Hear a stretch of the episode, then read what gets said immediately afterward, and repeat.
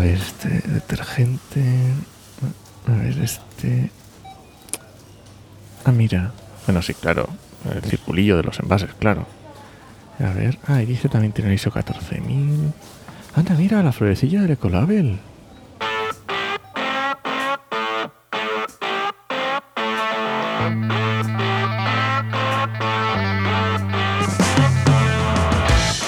Bienvenidas y bienvenidos a RSC, Rescate Sostenible Corporativo. tu podcast salvavidas para sobrevivir en la selva de la sostenibilidad sin morir en el intento. Somos Paula Baldó, transformadora sostenible que puedes encontrar en enviral.es y Enoc Martínez, estratega de la comunicación que puedes encontrar en oicosmsp.com.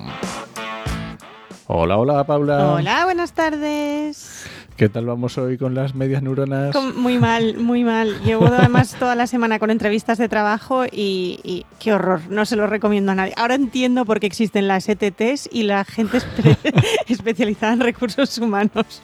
Sí, de verdad, eh, lo de recursos humanos son unos ángeles, ¿eh? unos sí, sí, sí, sí, tremendo, tremendo. No, no, uno no valora ¿no? lo que hace el No. trabajo de alguien hasta que le toca sufrirlo. Efectivamente. Bueno, hoy no vamos a hablar de recursos humanos, aunque podríamos, Podríamos, haría para rato. Pero, pero vamos a hablar de ecoetiquetado. Y etiquetas ambientales varias, varias. Etiquetas ambientales varias. ¿Varias? ¿Cómo que varias? Nos encontramos de todo. O sea, en el mercado nos podemos encontrar mm, auténticas obras de arte, Obras de arte, pero literalmente. literalmente, y otras que tienen su peso, su valor y su realidad. Venga, vamos por el principio. Etiquetas o ecoetiquetas. Eh, bueno, ¿para qué son? Eso. ¿Para qué son?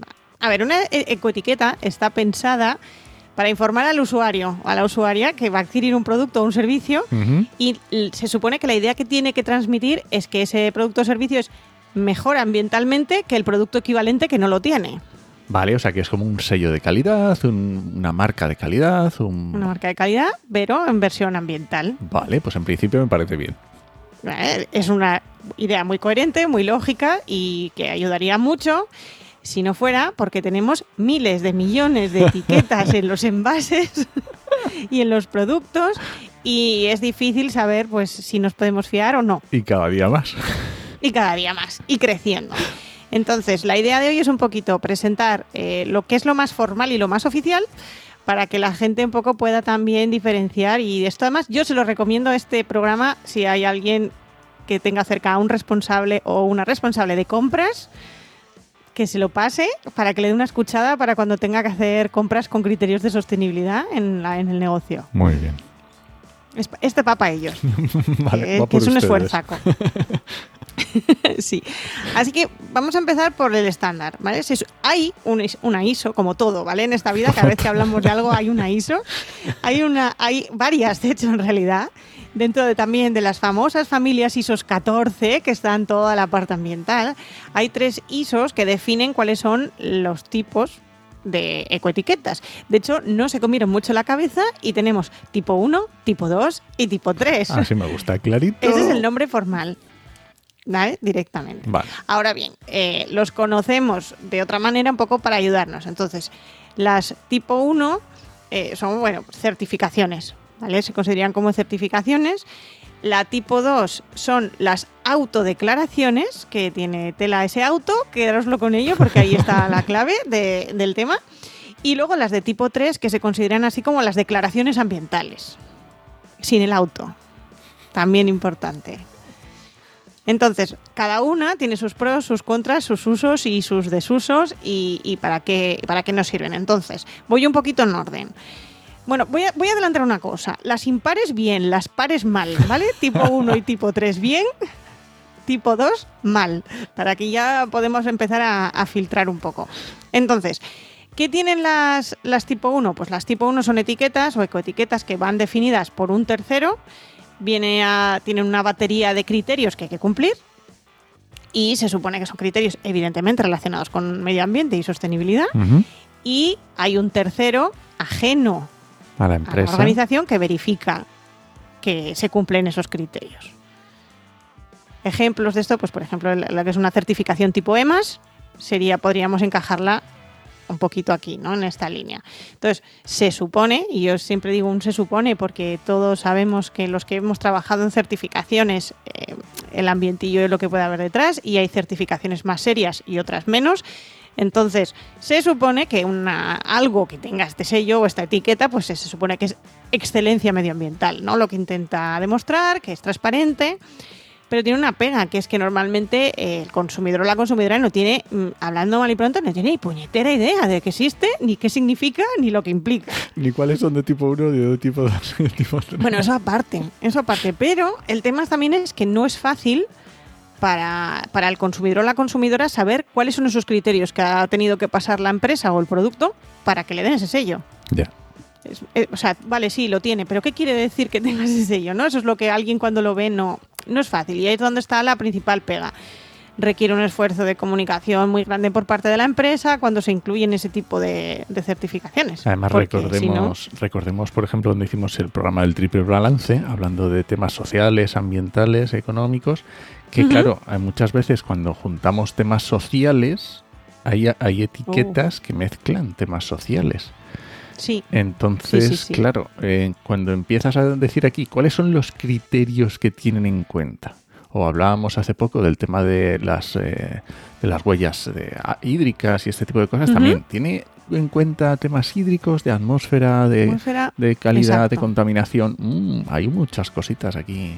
Claro, entonces es muy difícil saber eso. Sobre todo son, son poco accesibles al consumidor final es la principal pega que yo le pongo a esto. Independientemente de que sean de mejor calidad, peor calidad, la certificadora, la auditora, etcétera, etcétera, que ahí no me voy a meter porque es otro sarao. Eh, sí que es verdad que es una información muy difícil y en ocasiones eh, muy sectorial, porque hay veces que te encuentras con certificaciones de estas que son 100% de un sector específicas y como no conozcas el sector o no participes o no formes parte del sector, no te enteras mm. qué quieren decir me está pasando con otra certificación ahora con un cliente que tengo que trabaja en el, está en el sector de demoliciones. Me han pasado la lista de todas las certificaciones que tienen y les he dicho, vale, esta ISO la conozco, esta también, y todas estas. ¿Qué es todo esto? O sea, ¿qué quiere decir todo esto? Ah, pero es que son las típicas del sector. Y yo, vale, genial. No, no soy de vuestro sector, contadme. Porque el cliente va a querer saber qué es lo que significa también. Esto es muy típica la de FSC, la de temas de papel. Eh, sí. Pues ya está, está clarísimo. si es papel, pues es papel. Es papel, pues es papel. Claro, pero ¿qué está certificando? ¿No? O la EPFC, ¿qué está certificando exactamente? Efectivamente. ¿No? Es difícil. Entonces, esas serían las de tipo 1. Entonces, el tipo 1 decíamos que nos podemos fiar. Voy a pasarme al otro extremo de las otras fiables, ¿vale? Voy a dejar las, las de tipo 2 para el final. El tipo 3. El tipo de 3 son lo que se conoce como declaraciones ambientales y está enfocada a producto, son declaraciones ambientales de producto y tienen algo que tú y yo ya hemos hablado, ¿no? Que es análisis de ciclo vida detrás. Entonces, una declaración ambiental de producto, el futuro pasaporte este de producto que se va a hacer en la Unión Europea y todo esto, está basado en esta idea. Tenemos un análisis de ciclo de vida en el cual pues se nos va a ver y analizar los impactos y entonces es muy claro en qué puntos estamos evaluando, cómo los estamos evaluando. Sí que es verdad que suele ser, sobre todo las declaraciones, están dirigidas de el usuario no es normalmente el consumidor final o la consumidora, sino que suele ser otro negocio, otro, ¿vale? Va más de, empresa a empresa. o sea, es un una certificación, sí, es más, B2, más B2B que, otra cosa. Además, eh, tiene una pega, que para mí es una pega, que la certificación es opcional en este caso. O sea, puede verificarse la declaración ambiental de producto pero no es obligatoria. Así como los, las tipo 1 sí que es obligatorio pasar por una certificación de terceros, aquí, aunque se puede hacer, no es, no es obligatoria. Y tiene también problemas de mm, algunos criterios pueden tener problemas de subjetividad. A veces hay alguna valoración de criterios ambientales mm, que dar su importancia y valorar los impactos no a veces es fácil, ¿no? No es fácil pero sí que nos permite comparar productos muy bien. O sea, aquí si queremos comparar un producto con otro, cuando tenemos una declaración ambiental de producto, mm, es fantástico para eso. De hecho, en el sector de construcción, por ejemplo, eh, para exportar eh, material de construcción tienen que pasar por declaración ambiental de producto. Así que ya es una cosa que se está pidiendo y se está, y se está metiendo. Entonces, hasta aquí, bien. Tenemos tipo 1 bien, tipo 2 bien, con sus dificultades y sus complicaciones, pero está y está para productos. Tiene también otra dificultad que ahora mismo no se hace para todos los productos. Hay productos que, que tienen más volumen de, y exigencia, por ejemplo, son los sectores de construcción, pero tiene la potencialidad de hacerse para cualquier producto. Entonces, bueno, es bastante fácil conseguir un poco de información. Vale, perfecto. ¿Dónde tenemos el problema? No, En las tipo 2. Pares, en las de tipo 2. tipo 2. Tipo 2 ya la- el nombre nos da, un pro- ya nos da una pista. Es autodeclaración ambiental. Auto. Esto yo me lo suena- guiso, esto- yo me lo como. Esto suena fatal. Suena fatal. Pero bueno, se hizo un poco la ISO con un poco de, pues con espíritu de, de que la gente humana es buena y sincera y estupenda. Entonces, pues tenía un sentido, pero es curioso porque la idea de la Unión Europea es prohibirlas. Anda. Años después de su, de su existencia y con la cantidad de años que tiene esta ISO ya, la idea que tiene la Unión Europea es prohibirlas, precisamente por la cantidad de confusiones y problemas y dificultades que ocasiona al consumidor. Es una de las ideas. Pero sin embargo, la ISO todavía, quiero decir, todavía le siguen sacando versiones y sigue actualizada y... Pero la, idea que tiene la Unión Europea es prohibir que se utilicen dentro de la Unión Europea ese tipo de, de etiqueta- ecoetiquetados. ¿Por qué? Porque normalmente se designan o se utilizan para certificar solo una, parte muy concreta ¿no? del producto. Pues eh, cuando nos encontramos con esos eh, cerveza 000 que es 00 y además es cero neutra en carbono, por ejemplo, ¿no? Eso es una autodeclaración ambiental en toda regla. O cuando algo que casi todas conocemos, cuando un vehículo en su publicidad, ahora hay porque hay más eléctricos, pero antes de que hubiese los híbridos y, y los coches eléctricos, esos mm, marca X Eco, no sé qué Eco, ¿no? Sí. No sé si existía, pero voy a decir Renault Eco, que no sé si existía Renault Eco, pero ese Eco que se le añadía era también una de estas tipo 2. ¿Qué quería decir ese eco? Mm, ahí está. Eh, aparte que es súper adaptable a lo que quiera la empresa, porque es, repito, autodeclaración. Nadie además me va a venir a verificar, nadie me va a venir a certificar, mm, nadie va a venir a decir esto no es verdad, señores, salvo Enoch y yo que somos muy malos y vamos a decir esto no es verdad. ¿Por qué dicen esto? Greenwashing. ¿Vale? Eh, Salvo nosotros, mm, el, quien lo vea y que no tenga el conocimiento suficiente, pues no va, no va a decir nada. Entonces ahí es donde está el problema. Las de tipo 2. Mira, estoy viendo y la primera versión fue de 1999. En el 90, mira, ahí estamos. Fíjate, ¿eh? Añicos lleva ya. Unos añitos, sí, sí, sí, sí. sí. Entonces, algunos ejemplos así un poco para que nos vayan sonando, ¿no? De, de- de todos un poco. Pues por ejemplo, las tipo 1, las tipo 1, pues todos esos, los que compréis, las que compréis material de oficina y os preocupe ese PFC Ángel Azul, que también hay mucho papel y cosas así de Ángel Azul, la Nordic Ecolabel también, porque los países nórdicos siempre fueron así Sí. como muy pioneros en, en muy este pioneros, tipo sí. de, de cosas. En Francia también tienen la, la propia. Por ejemplo, hay una francesa que es la NF, me parece, NF Environment. Bueno, Environment sería en francés, con mi super francés. Ahí no me, ahí no me tienes, ¿eh? Pues, pues deberías ser, sola, ¿eh? vienes de cerca, o sea que deberías tenerlo un poco más cercano. Ahí te dejo sola. Eh, pero bueno, que es para esa, por ejemplo, es específica de productos de limpieza Mm. y productos que vienen derivados del papel y la madera. Hay una tipo 1 catalana, ¿vale? Una etiqueta que la creó el, el gobierno catalán en el 98, ¿vale? Que es un distintivo de era un- algo así como distintivo de garantía de calidad ambiental catalán, que era para algunos al- productos y algunos servicios y también se añadía incluso algunos alojamientos turísticos. Qué bueno. ¿eh? Y fueron, fueron pioneros aquí en España en, en hacer su propio tipo 1. Entonces tenemos, hay bastantes en realidad, ¿vale? Todos los países tienen además sus versiones de tipo 1 prácticamente en todas las... Luego hay, por ejemplo, las de FSC y PFC y estas que decimos, son se consideran tipo 1 pero semi tipo 1 porque existieron antes de que las antes de las ISOs. Sí, es que son muy antiguas. Entonces, como sí. se crearon antes, eh, cumplen algunos requisitos y otros no. ¿Vale? Entonces, bueno, es muy conocida también en el sector de moda sostenible la, la OECOTEX, que es la que certifica si que es textil sostenible o de origen sostenible. Y la Energy Star, que conocíamos todos en nuestras de las pantallas, pantallas de los ordenadores, efectivamente. también es una semi-tipo 1, ¿vale? Porque no es exactamente tipo 1 porque es anterior. Pero bueno, va mucho en esa línea. ¿Qué cosas tenemos en el tipo 2? Pues, por ejemplo, el famoso, maravilloso y conocidísimo punto verde. el punto verde del reciclaje, esas dos flechitas, así, así, haciendo un eh, circulito, haciendo un circulito, sí. esa se considera tipo 2 y de hecho en, en España es ampliamente utilizada, pero en muchos países de Europa se ha prohibido su utilización.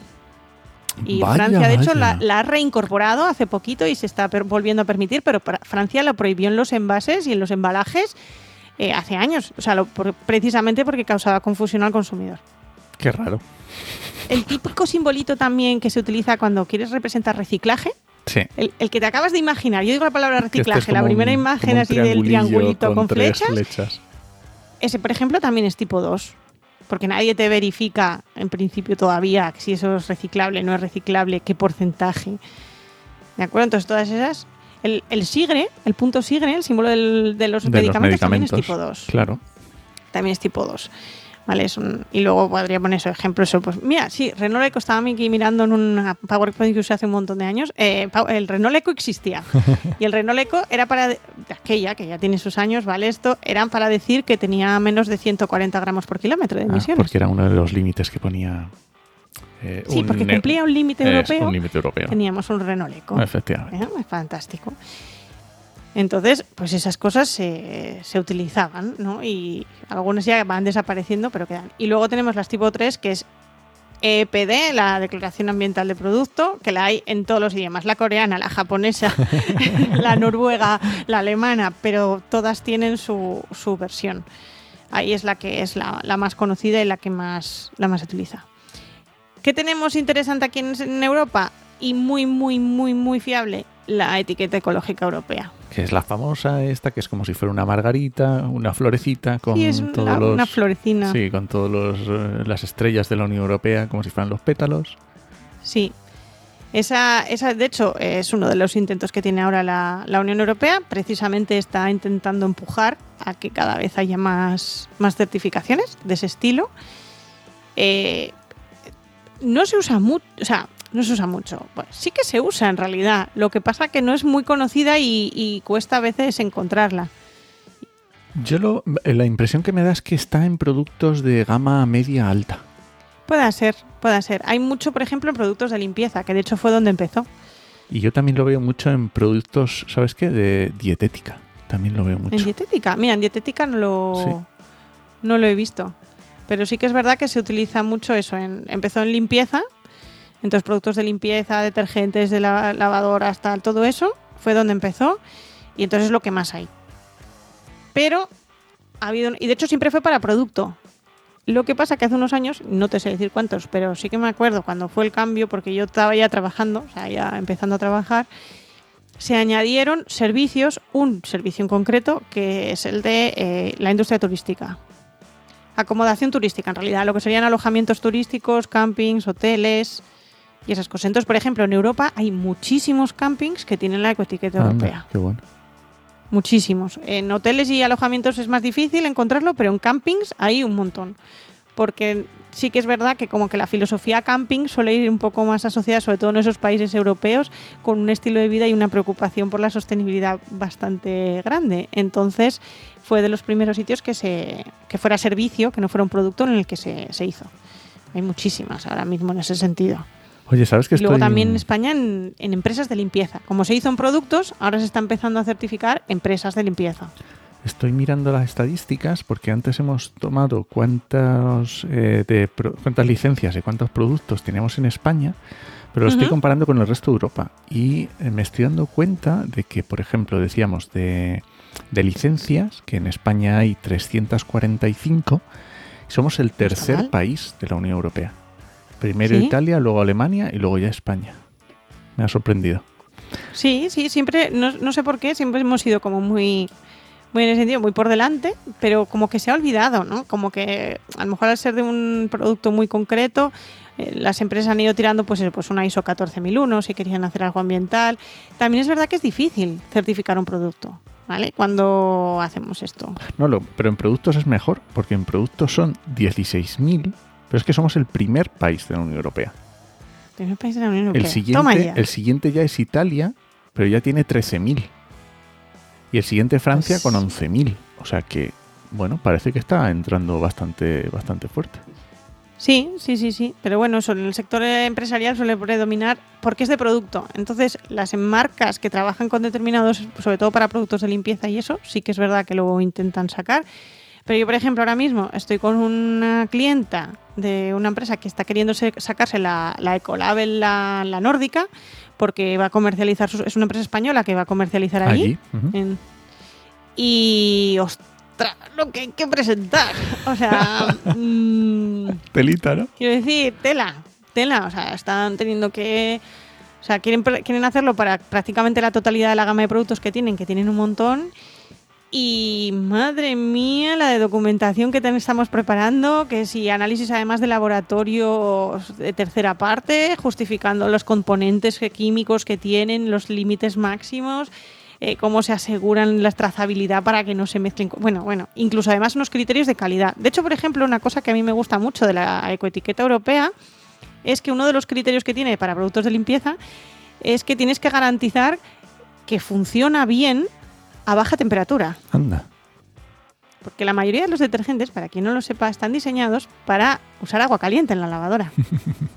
están planteados para que funcionen y limpien bien con agua calentita. Entonces, eh, una de las cosas que quería la ecoetiqueta europea cuando hizo la parte de productos de limpieza es vamos también a reducir un poco el consumo energético que implica hacer esa limpieza. Qué bueno. Y entonces exigen que funcione bien a, a 30 grados o menos el agua. Oye, la próxima vez me voy a fijar a ver si el detergente que compro tiene ecoetiqueta o no. Hacerlo. Yo os animo- en el super hay. Yo hace unos años tuve que dar un taller aquí en Asturias y me pidieron por favor los que organizaba el taller, los que me contrataban para el taller, que buscase y llevase productos con etiqueta para enseñarlos. Eh, me costó un poco, fue un poco ahí de arqueología de supermercado, pero, pero al final sí que encontramos algunos. ¿eh? Hay marcas, sobre todo, curiosamente, marcas de fuera. Yo encontré que tenían el producto ahí y, y sí que los hay. Pero es verdad, tienen que garantizar su funcionamiento en, en bajas, baja temperatura, que a mí eso me parece maravilla. Yo que hago la colada con la lavadora en frío, Yo también. Con agua fría, o sea, no, jamás. En mi vida he, he puesto el agua caliente en la lavadora. Jamás. No sé lo que es eso. No, yo tampoco. Entonces, mm, cuando me enteré eso, que funcionaban mejor unos que otros, y ya es cuando, mm, voy a tener que fijarme a ver también qué compro para asegurarme que ya que limpio en frío, se me limpie bien la ropa. Muy bien, pues. Así que así estamos. ¿Alguna cosilla más? Yo creo que no, que yo creo más o menos. Oye, Voy a eh, recordarlo. Una cosa. Tipo 1 y tipo 3 bien, tipo 2 mal. Es lo único que creo que hay que recordar. Y fuera de la Unión Europea, ¿cómo están las, las etiquetas ahí afuera? Eh, hay, hay, hay bastante. Lo que pasa que, no las conoce nadie claro, porque una más otros padre, logos y, claro. y di- Pero las hay, ¿eh? Prácticamente cada país tiene su, su, eti- su etiqueta eh, o equivalente. Es que es complicado este tema, ¿eh? Pero sí, sí. Yo, a ver, yo, yo lo estoy viviendo. O sea, una empresa que quiera certificar un producto suyo con una ecoetiqueta lleva un trabajo detrás muy gordo y un esfuerzo económico importante. Porque además, por ejemplo, la, la Ecolabel, la, la nórdica, te cobra en función del número de productos que vendes. Oh, ¿Vale? No es, un, no es como una ISO 14, ¿no? Que tiene un precio estándar, más o menos estándar. te lo sacas y ya está. Y, y te lo sacas y ya está, ¿no? Es que en función de lo que vendas, cada año te cobran una, una tasa. Mm, Entonces, y ya y tienen, vienen al auditor, tienes que pagar el viaje del auditor sueco o noruego a España, que se tiene que venir a... Bueno, esas cosas, ¿no? Que parece que no, pero suman, suman. Bueno, pues terminamos. Terminamos por ahí. Hoy ya tenemos bastante. Pues muchas gracias por escucharnos y puedes dejarnos comentarios y sugerencias en podcastidad.com o en tu reproductor preferido. Hasta la semana que viene. Nos escuchamos.